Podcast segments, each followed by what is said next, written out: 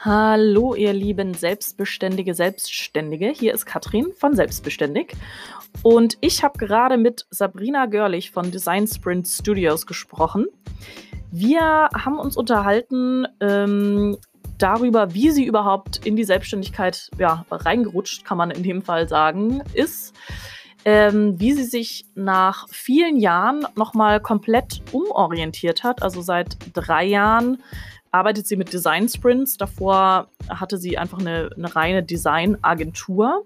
Also wie ist dieser, wir sprechen darüber, wie dieser Umbruch passiert ist, wie dieser Wandel geschehen ist, wie, wie sie sich getraut hat, sich nochmal komplett umzuorientieren.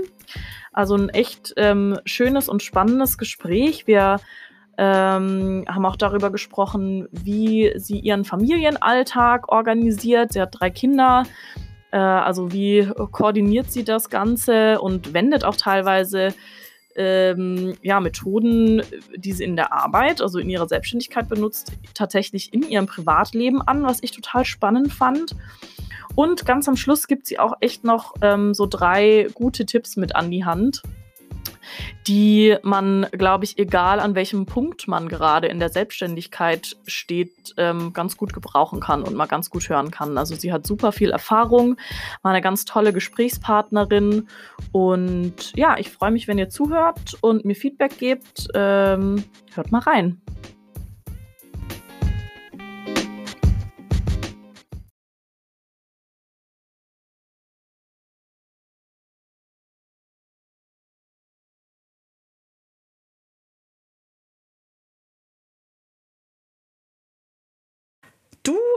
Hast geschrieben, dass du seit 1993 selbstständig bist. Warum der Weg in die Selbstständigkeit oder wie kam der Weg in die Selbstständigkeit? Hm.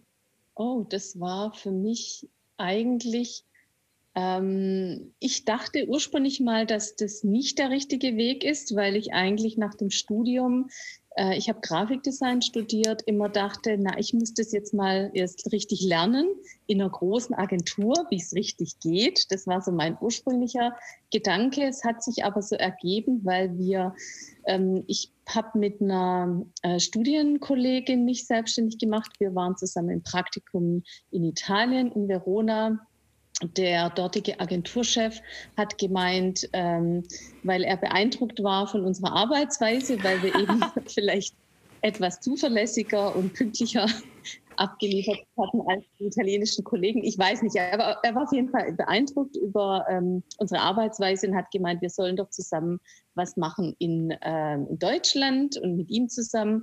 Und ähm, er hatte sehr viele äh, Fashion-Kunden, also sehr spannend mit Mustang, Diesel, Replay, Energy und so weiter. Also äh, tolle, tolle Projekte. Und dann haben wir gedacht, na ja, okay, dann machen wir das halt mal.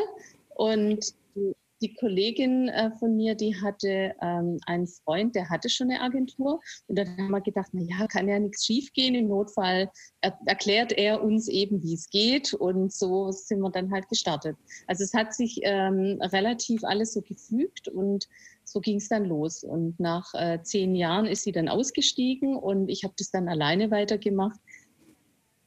Ja, so kam der Einstieg. Aber ich habe eigentlich ziemlich lange, also ich sag mal, vielleicht bestimmt vier, fünf Jahre immer wieder damit gehadert, weil ich dachte, na ja, ich weiß ja nicht, wie das richtig geht. Also natürlich Gestaltung, gar kein Thema. Aber wie führt man jetzt so eine Agentur und wie macht man jetzt die Buchhaltung und so das Ganze drumherum? Das, da habe ich immer gedacht, eigentlich müsste ich mal ja, erklärt bekommen, wie es richtig geht. Ja, da hat mir irgendwie was gefehlt. Aber das hat sich dann im Laufe der Zeit ähm, gegeben.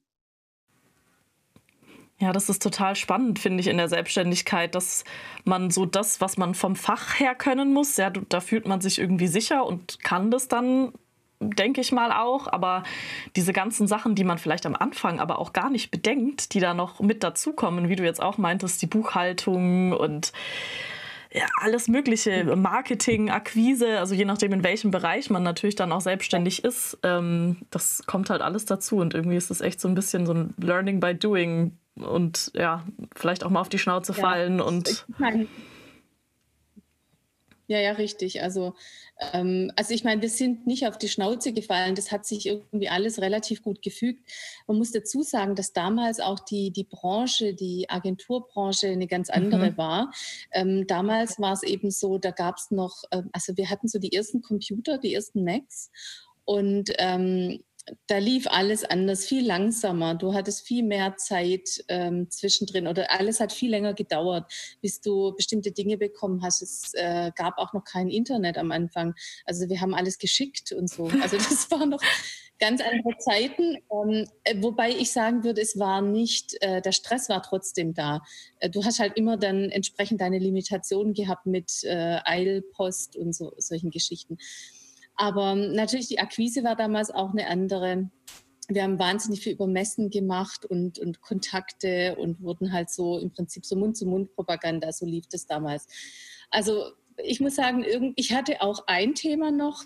Also ähm, ich dachte eigentlich jedes Mal, wenn wir so eine Präsentation oder so, eine Saison dann ähm, beendet hatten, die Präsentation hatten, das erarbeitet hatten, habe ich jedes Mal gedacht, wow, haben wir super Ideen. Das waren jetzt die besten Ideen, die ich jemals hatte. Und dann hatte ich immer Angst. Okay, was mache ich nächste Saison? Da aber wir jedes Mal natürlich neue Inspirationen bekamen, war das jedes Mal immer wieder, dass wir das Gefühl hatten oder ich das Gefühl hatte, wow, das ist jetzt noch besser. Und irgendwie hatte ich jedes Mal das Gefühl, so das ist jetzt alles, was mir eingefallen ist und alles liegt jetzt da. Und irgendwann nach ein paar Jahren, also es hat ein paar Jahre gedauert, war für mich klar, okay, das ist so der Standard. Also ich habe immer Ideen. Und dann ging es mir auch, muss ich sagen, besser. Also so ungefähr nach fünf Jahren hatte ich dann auch so das Gefühl, ich kriege das hin. Also ich habe schon immer das Gefühl gehabt, ich kriege das hin, aber es war einfach, ich hatte immer so das Gefühl, mir fehlt mhm. was. Und das hat sich dann aber gegeben. Ja, du hast gerade jetzt auch gesagt, ähm, es war damals stressig, vielleicht auf eine andere Art und Weise und ist auch jetzt vielleicht noch stressig, aber und du meinst, damals war alles langsamer, aber es war trotzdem Stress da. Glaubst du, dass du aber auch mit der Erfahrung einfach insgesamt gelassener geworden bist oder gibt es immer noch, also sind immer diese Stressmomente noch da? Viel weniger. Ähm, dadurch, dass wir viel in der Modebranche gearbeitet haben, wo es sehr stark um Messen, Termine, ähm, irgendwelche Promotions und so weiter gab, ähm, also immer Termine dahinter standen, viele Leute involviert waren, war das immer alles sehr, sehr stressig. Und ähm, es ist ja logisch, dass in der Druckerei immer mal was schiefgehen kann. Und wir hatten sehr viele Produktionen, also nicht nur Printproduktion, sondern auch ganz, ganz viel ähm, ähm, Promotional-Material, ähm, Displays und so weiter. Also 100.000 Möglichkeiten, wie was schiefgehen kann. Und ich, da hatte ich auch immer gedacht, na ja, jetzt haben wir, da ging was schief, dann haben wir uns was überlegt, wie wir das eliminieren, also wie wir das besser machen dann das nächste Mal. Also wir haben immer sozusagen versucht, aus unseren Fehlern zu lernen. Wir haben aber gemerkt, es gibt immer wieder neue Dinge, an die man noch nie gedacht hat und die dann plötzlich gehen. Und irgendwann hat sich das dann auch gelegt, weil es gab immer eine Lösung. Also für mich war klar, okay, irgendwann hatte ich die Haltung, es gibt immer eine Lösung. Jetzt schauen wir halt einfach, wie die Lösung dieses Mal aussieht. Also dann hat sich natürlich dieser Stresslevel etwas reduziert. Und wenn man das dann auch sehr transparent mit den Kunden kommuniziert und von vornherein sagt, was eben wie funktioniert und wo was gemacht wird und so, und man bezieht die mit ein, dann ist das auch alles viel einfacher. Also insofern ähm, ist es eher so eine Art Strategie geworden. Wie geht man dann mit Dingen um, die ähm, die unerwartet kommen. Und das, ähm, das war immer so. Es gab immer irgendetwas, weil bei so vielen äh, Faktoren und äußerlichen, ich sage jetzt mal, oder, oder mit, mitwirkenden äh, mhm. gibt es immer jemand oder immer irgendetwas, das nicht funktioniert. Das kann man gar nicht ausschließen. Und dann wurde das eher so die Strategie. Man guckt halt einfach, ähm, dass man alles so gut wie möglich handelt, alles so offen äh, dran ähm, kommuniziert auch, wie es geht und dass man sich eher so eine Strategie eben dafür ähm, ausdenkt, was macht man mit dem Unerwarteten. Die kam, das kam einfach immer und dann, ja, das war dann aber auch ja eine Lernerfahrung. Ja, ja also wirklich, dass es darum geht, so diese, die Situation an sich kann man wahrscheinlich erstmal nicht ändern oder beeinflussen und es wird immer Situationen geben, ähm, die irgendwie unerwartet kommen. Aber dann geht es halt darum, wie geht man damit um? Lässt man sich da jetzt total stressen und aus dem Konzept bringen oder schafft man es, ja, da irgendwie gelassen zu bleiben? Und das ist bestimmt auch, mhm. das ist, wie du sagst, ist bestimmt auch was, was man mit der Zeit dann irgendwie lernt. Richtig. Was ich äh, heute, ich weiß nicht, ob das vielleicht eine Frage wäre, aber das fällt mir gerade so ein, was ich jetzt heute anders machen würde oder was heute anders funktioniert als mhm. früher. Es gibt viel, viel mehr Beispiele, viel mehr Role Models, viel mehr Artikel, Videos und so weiter. Ähm, und auch, ich würde mal sagen, so in dem Bereich, in dem ich mich jetzt momentan aufhalte, mehr so in dieser äh, agilen Innovationswelt, Design Sprints und so weiter, da gibt es viel mehr Austausch, viel mehr Gruppen, wo man sich eben ähm, gegenseitig hilft, wo man sich Tipps gibt, wo man Fragen stellt und Antworten bekommt. Das gab es früher ganz, ganz wenig. Da gab es eher, ich sag mal, das gibt es heute natürlich auch noch in der Agenturwelt, in der Agenturbranche, ähm, Wettbewerbe oder Natürlich gibt es auch solche Branchenverbände, äh, aber das ist dann doch schon sehr institutionell und es gibt nicht so diese, diesen Austausch, nicht so in der Form. Und das äh, muss ich sagen, wenn ich jetzt heute so darauf zurückblicke, das hätte ich mir damals gewünscht und dann wäre das alles sicher einfacher mhm. gewesen. Ja, so dass diese so eine Community oder so eine Gemeinschaft äh, und ein Netzwerk, mit dem man sich einfach verbinden kann. Mhm. Richtig, genau. Das ist schon sehr hilfreich. Ja. Du hast jetzt gerade schon. Ja. Man muss auch das richtige Netzwerk hm, finden. Dann. Ja. Du hast jetzt gerade schon angesprochen, du bist jetzt eigentlich in eine ganz andere Richtung gegangen oder wahrscheinlich nicht ganz anders, aber du hast bist du von dieser Modeschiene weg und machst Design Sprints. Kannst für jemanden, der gar keine Ahnung hat, was ein Design Sprint ist, wie, wie würdest du das erklären? Mhm. Okay.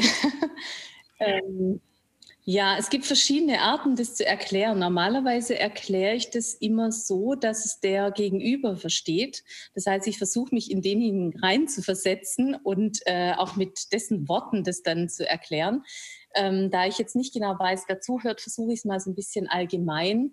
Ähm, der Design Sprint ist ein Format, ähm, das ungefähr eine Woche geht, äh, vier Tage, fünf Tage. Ähm, ich gehe da mit, einer, äh, mit einem Team ran. Ähm, wir machen das mit einem Kundenteam. Das heißt, wir helfen einem Kundenteam von einer vagen Idee oder einer komplexen Problemstellung zu einer Lösung zu kommen. Und zwar einer getesteten, mit, ähm, wo dann Endverbraucher oder eben Kunden, die das Konzept mittels eines Prototypen testen. Also das ist jetzt verschachtelter Satz, aber das ist sozusagen der Kern und die Essenz von dem, was ein Design Sprint äh, innerhalb einer Woche bewirkt. Ich schaffe damit, dass ich zum Beispiel, es wurde ursprünglich eigentlich äh, für Startups entwickelt bei Google Ventures, ich schaffe damit, dass ich testen kann, ob eine Idee von einem Startup oder ähm, eine Idee von einem Team, ob die valide ist, ob die tatsächlich Sinn macht. Weil normalerweise ist es so, dass in Teams wird halt irgendeine Idee dann ausgeknobelt und dann wird mal das umgesetzt. Und dann dauert es oft Monate, bis man sich traut, mhm. das dann irgendeinem Kunden vorzulegen. Und merkt dann erst, okay, na, war jetzt doch nicht ganz so das Richtige und dann fängt man an, das halt zu ändern. Und das ist halt eine, es sind halt viele, viele Schleifen, die man halt dann dreht, bis man dann schließlich am richtigen Punkt ist. Und der Design Sprint kürzt das Ganze ab, indem man halt von vorne reinguckt, na, bin ich auf dem richtigen Weg? Wird es von den Kunden verstanden? Oder was, ich sag mal so, einfach aus dem Feedback, das die Kunden geben, lernen und dann entsprechend das anzupassen. Oder vielleicht auch eine Idee zu verwerfen, also auch ein, eine Nichtvalidierung eines Konzeptes äh, durch die Kunden ist dann auch mhm. positiv, weil dann weiß man, okay, dann investiere ich das Geld darin lieber ja. nicht mach was anderes. Bist du selber also so über deine eigene Agenturerfahrung mhm. an die Design Sprints gekommen und hast gemerkt, so hey, irgendwie das ist ein Prozess, der funktioniert bei der Ideenfindung oder bei der Ideenvalidierung? Oder wie, wie kam es dazu? Also ich habe vor über drei Jahren angefangen mit so agilen Projekten Also, dass wir halt einfach digitale Projekte agil angegangen sind. Da bin ich drauf gestoßen. Es, es äh, kam eigentlich, muss ich ein bisschen ausholen, es war ein bisschen früher noch, dass ich nicht so zufrieden war mit dem, wie es aktuell bei uns gelaufen ist. Es war, hm, ich sag mal so, diese ganze Entwicklung der, in der Designbranche, dass Design oder also Design sehr in Richtung Commodity äh, sich entwickelt hat.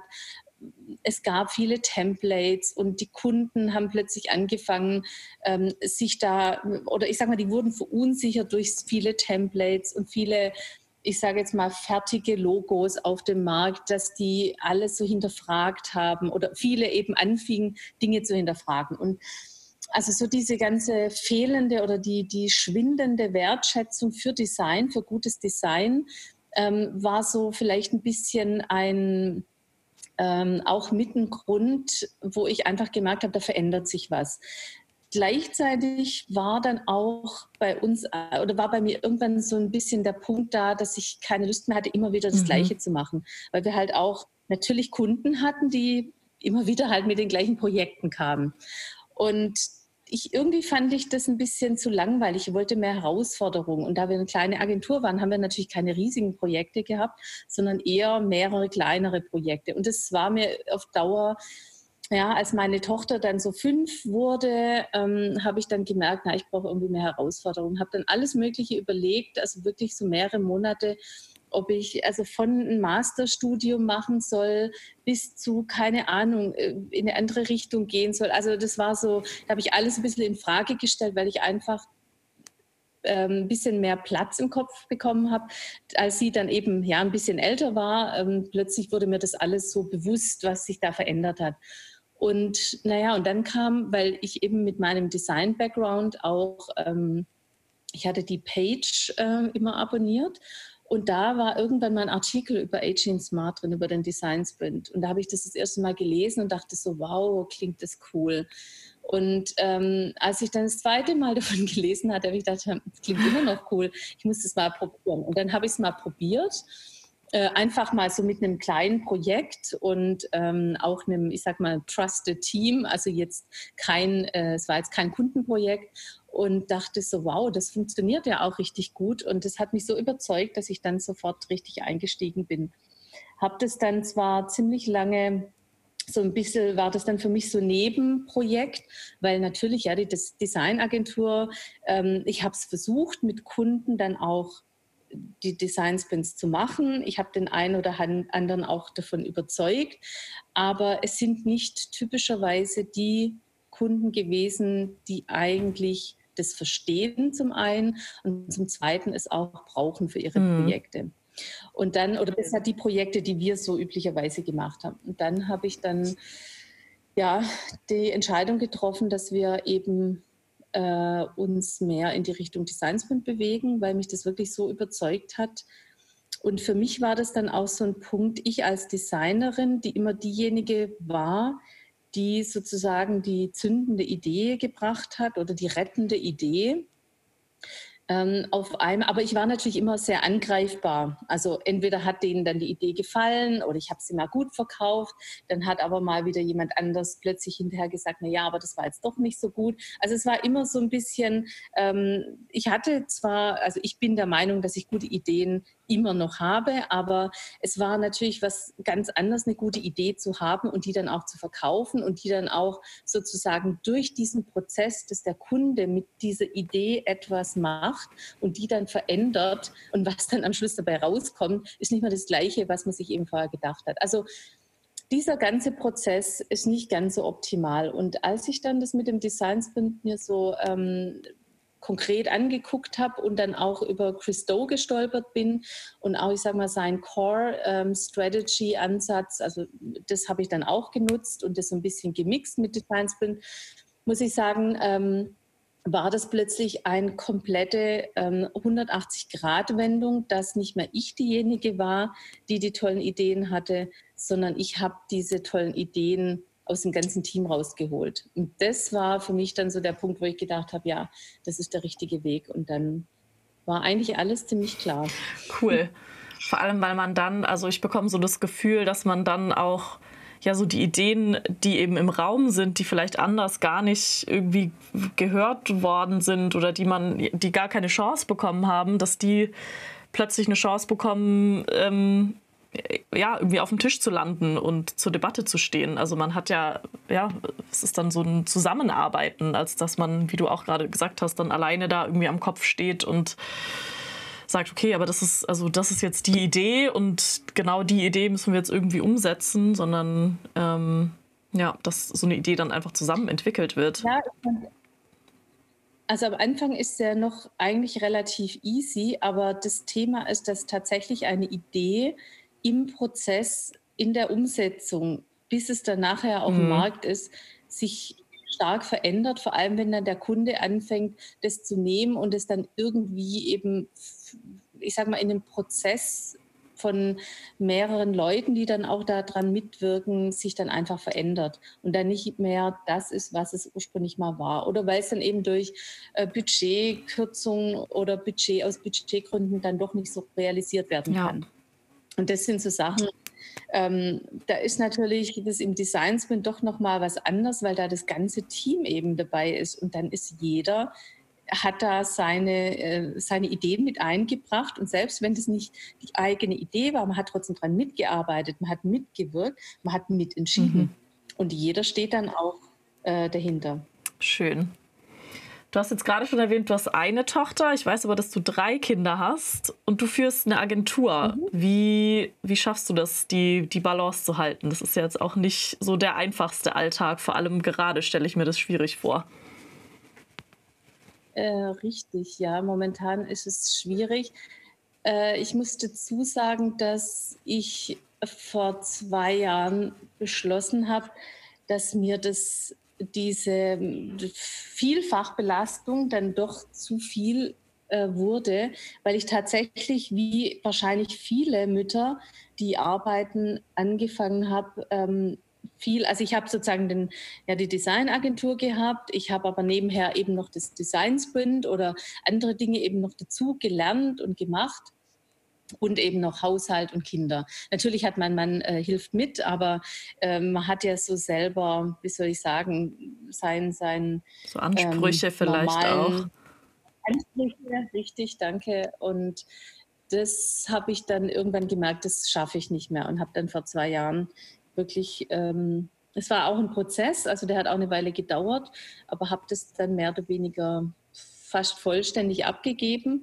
Ähm, momentan kümmere ich mich nur noch um wenige Sachen und natürlich habe ich auch nicht so viel Zeit äh, für die Kinder, aber wir sind, also momentan ist die Situation die, dass wir alle da sind, dass natürlich die Größeren, also die anderen sind 15 und 18, dass die ähm, alle da sind und wir natürlich alle aufeinander gucken. Also wir haben hier das Büro zusammen, also mitten ähm, mit dem Haus zusammen, also mit dem Privatteil zusammen. Das heißt, wir sind immer mhm. da. Und man kümmert sich auch so gegenseitig. Und das geht dann schon. Und natürlich ist es mittlerweile ja auch okay, wenn dann mal ein Kind reinspaziert in, in ein Online-Meeting und äh, je nachdem weiß, wissen die dann vorher, okay, da darf ich jetzt kommen oder da darf ich nicht kommen. Also das geht eigentlich ganz gut. Wie gesagt, ich habe mich da ziemlich rausgenommen, aber äh, man muss oft die Zähne zusammenbeißen, weil klar läuft nicht alles so, wie ich mir das vorstelle, aber es läuft eben trotzdem. Also es läuft dann anders. Du musst ein bisschen loslassen können. Ja, das ist wahrscheinlich das Schwierigste. Ne? Aber das ist dann irgendwie wie noch so die, das, das Business, das, was man selber aufgebaut hat, ist wie noch ein Baby. Und im Prinzip gibt man das ja dann mhm. plötzlich in andere Hände. Ähm, ja. ja, man muss Kompromisse schließen. Man braucht schon auch jemand, der, ähm, der dann an den Rücken frei hält. Momentan macht auch unser 18-Jähriger ähm, ziemlich viel. Also der kocht auch und kauft ein und so weiter. Also da ist schon viel Unterstützung da. Wenn der dann mal weg ist, müssen wir uns wieder neu organisieren. Ja, klar, dann muss wieder eine ganz andere Dynamik äh, entstehen. Wenn dann so ein Teammitglied, genau. sage ich jetzt mal, einfach fehlt.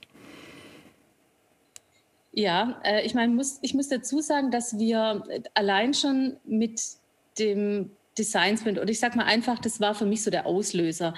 Ähm, diese, diese Prinzipien, die Art zu arbeiten und dieses Andersdenken, ich sage mal auch dieses Design Thinking und ich habe auch ein äh, Business, äh, ein Design MBA äh, jetzt neulich dazu gemacht. Also mich, ähm, ich finde es einfach super spannend, wie viel man mit Design in dieser etwas erweiterten Form, wie wir es in Deutschland so nicht verstehen, aber wie man es in dieser erweiterten Form ähm, versteht, was man damit alles machen kann. Man kann auch komplett Prozesse im Familienalltag äh, designen.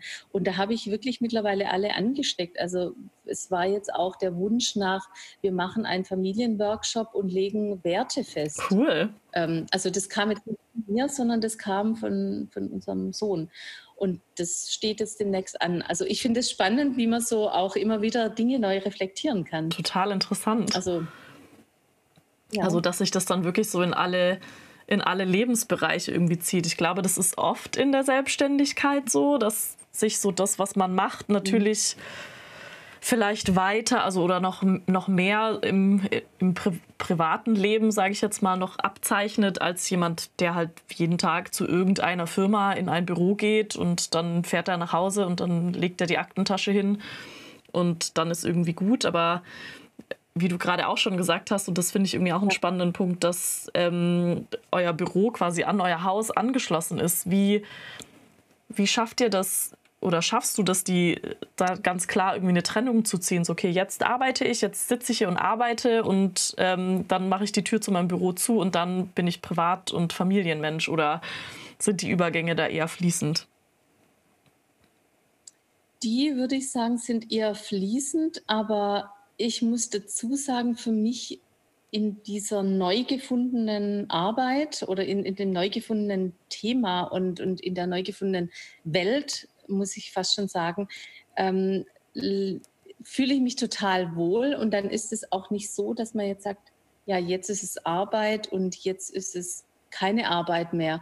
Es hat auch viel mit äh, selber, mit, mit eigener Entwicklung zu mhm. tun. Mhm. Und ähm, da inspirieren wir uns alle auch gegenseitig mit dem, was wir da alles, was wir so tun können oder was es so für, für Freiräume gibt und wir uns dann auch weiterentwickeln. Das heißt, wir hören auch oft irgendwelche Videos oder, oder teilen uns Links und so oder lesen Artikel, die mit irgendwas zu tun haben. Das kann business-related sein, das kann aber auch vielleicht was sein, was äh, so persönlich, wie, wie kann ich vielleicht irgendwas Neues dazulernen. Mhm oder wie kann ich meine Habits ändern oder äh, viele solche Dinge. Also das ist schon ein fließender Übergang. Das kann man so für das Business nutzen oder wie organisiere ich mich, wie strukturiere ich meinen Alltag, also lauter solche Sachen.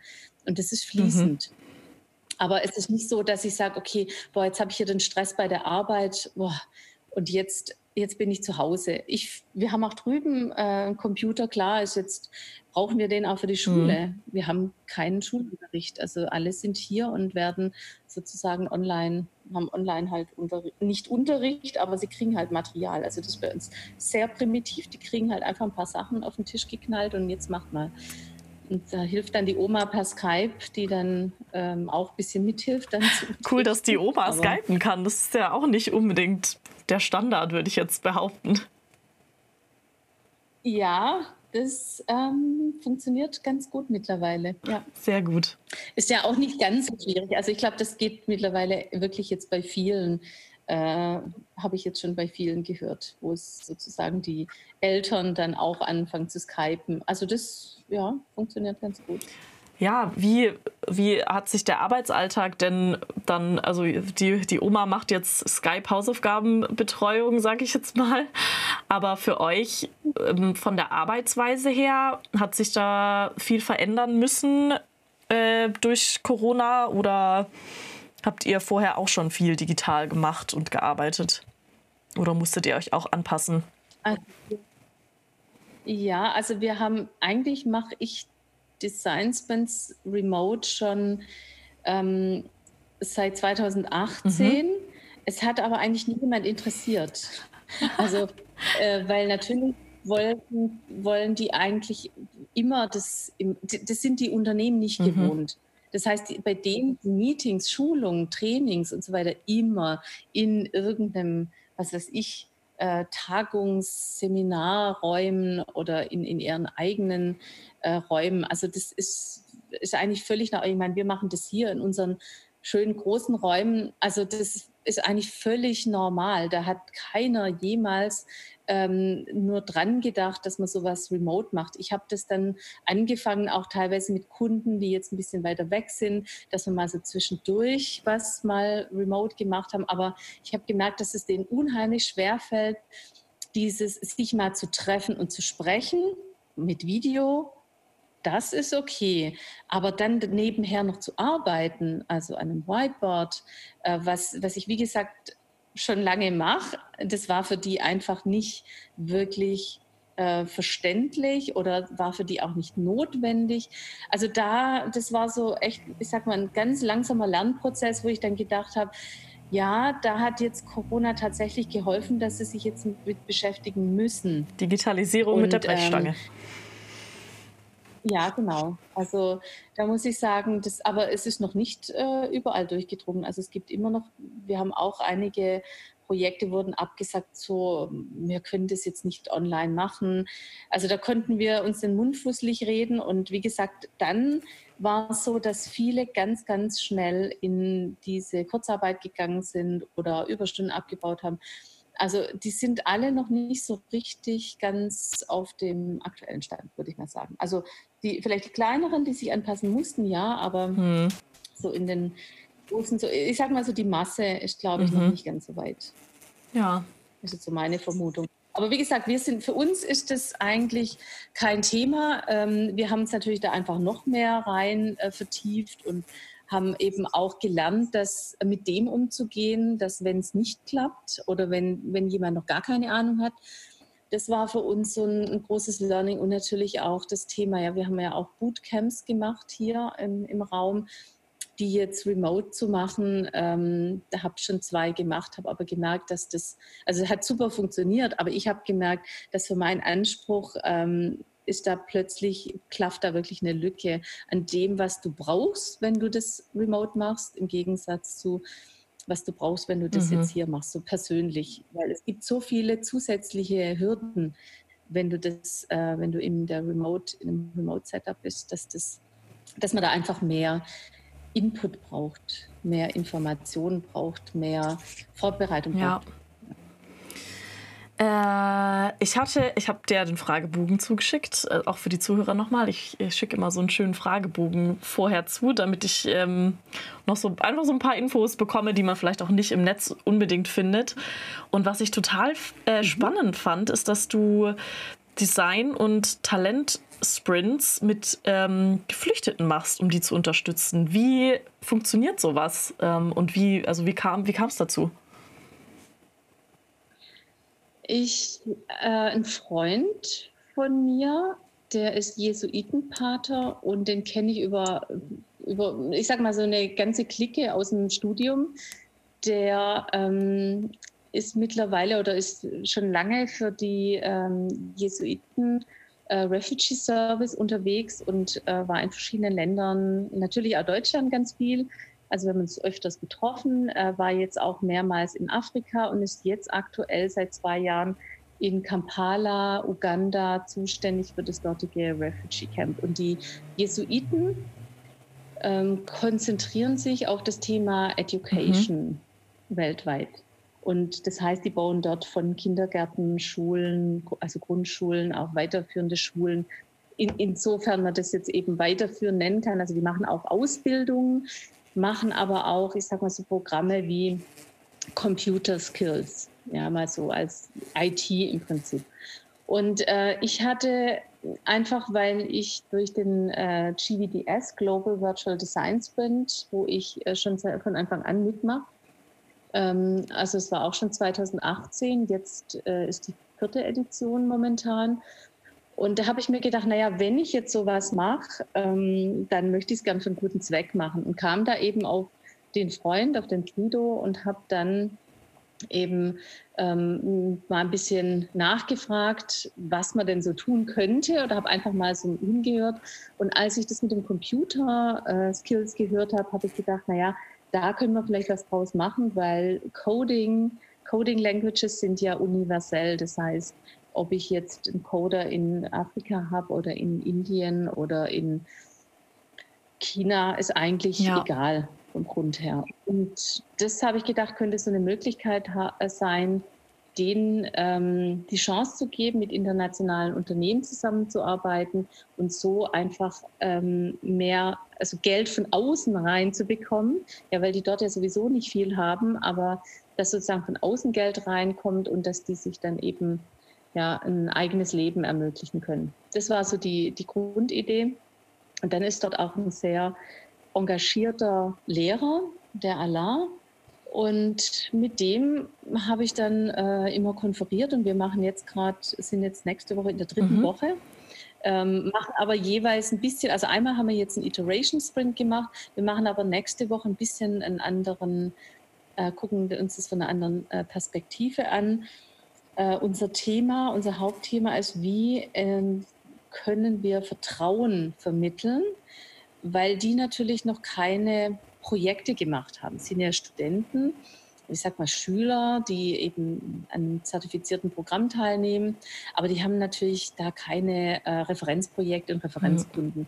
Wie können wir es schaffen, dort Vertrauen zu vermitteln für eben potenzielle Kunden? Sind so ein bisschen in diesem Bereich NGO, äh, also zum einen, dass, dass NGO-Kunden sind, mit Projekten kommen oder dann auch der andere Aspekt, ähm, es gibt Unternehmen, die möchten gern Geld spenden, aber Geld spenden so, dass es auch nachhaltig hm, dass ist. Dass es wirklich dass ankommt. Dass es ankommt und dass es aber auch dort nicht, nicht einfach irgendwie, ich sag mal, für Essen mhm. verwendet wird. Also äh, sozusagen einfach ähm, äh, dann gleich wieder versickert, sondern äh, dass, dass, dass damit etwas passiert, dass die damit etwas auch anstoßen. Ja, so teach a man und, how to fish und so wahrscheinlich dieses, yes. dieser Gedanke, ja. Genau. Genau, und im Prinzip geht es ja darum, dort dann auch diese Basis zu schaffen.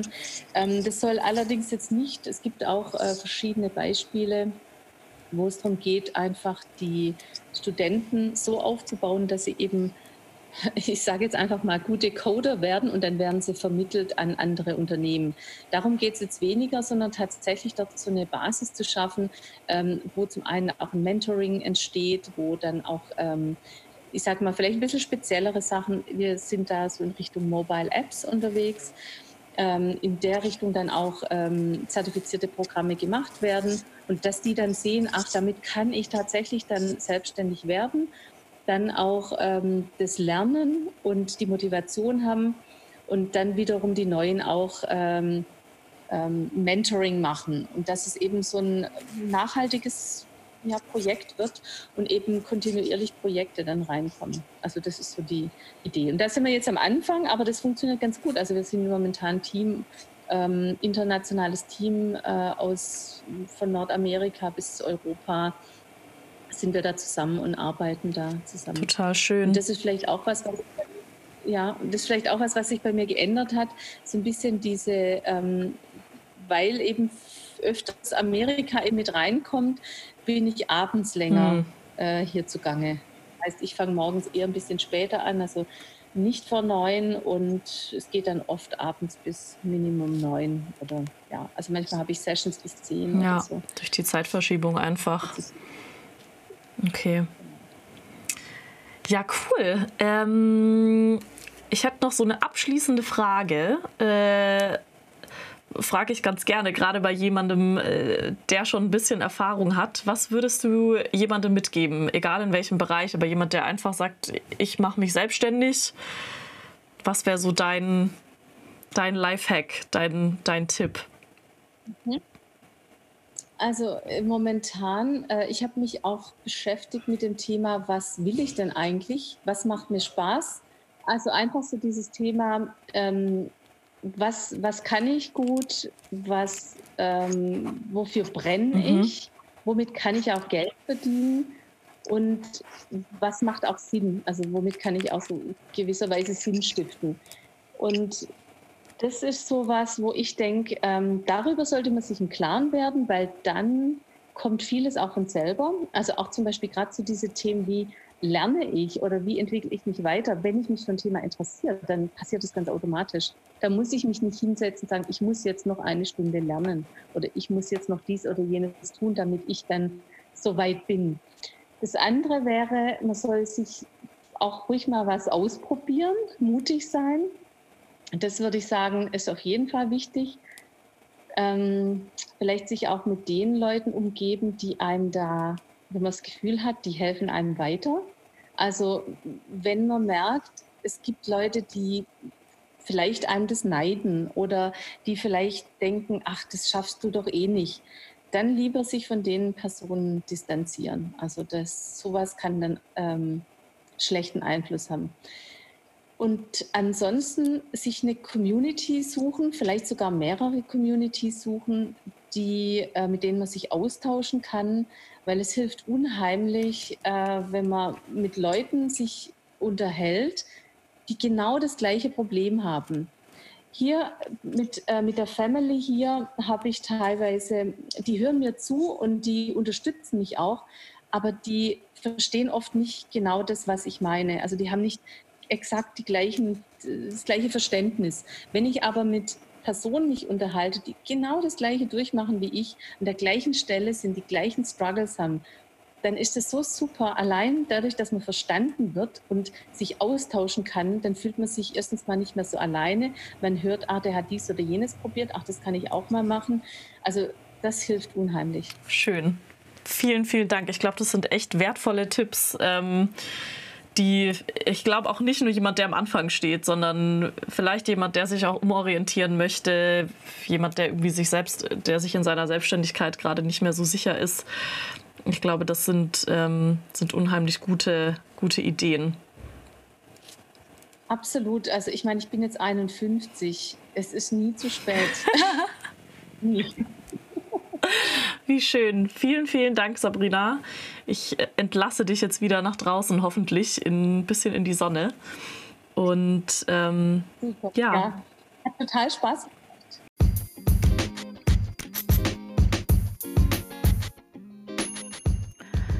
Wenn euch diese Folge gefallen hat, dann lasst ein Herzchen da, lasst ein Like da, teilt den Podcast mit euren Freunden und Freundinnen, Mama, Papa, Opa, wen es auch sonst noch interessieren könnte. Äh, jeder, der in der Selbstständigkeit ist, der kann bestimmt mit der einen oder anderen Geschichte mitfühlen, kann sich da wiederfinden, kann vielleicht auch den einen oder anderen Tipp mitnehmen, ähm, wenn ihr gerade am Anfang steht oder irgendwo feststeckt. Ich würde mich auf jeden Fall mega freuen. Und ähm, ja, ich bin Katrin von Selbstbeständig. Vielen Dank, dass du zugehört hast und viel Spaß bei der nächsten Folge und bis zum nächsten Mal.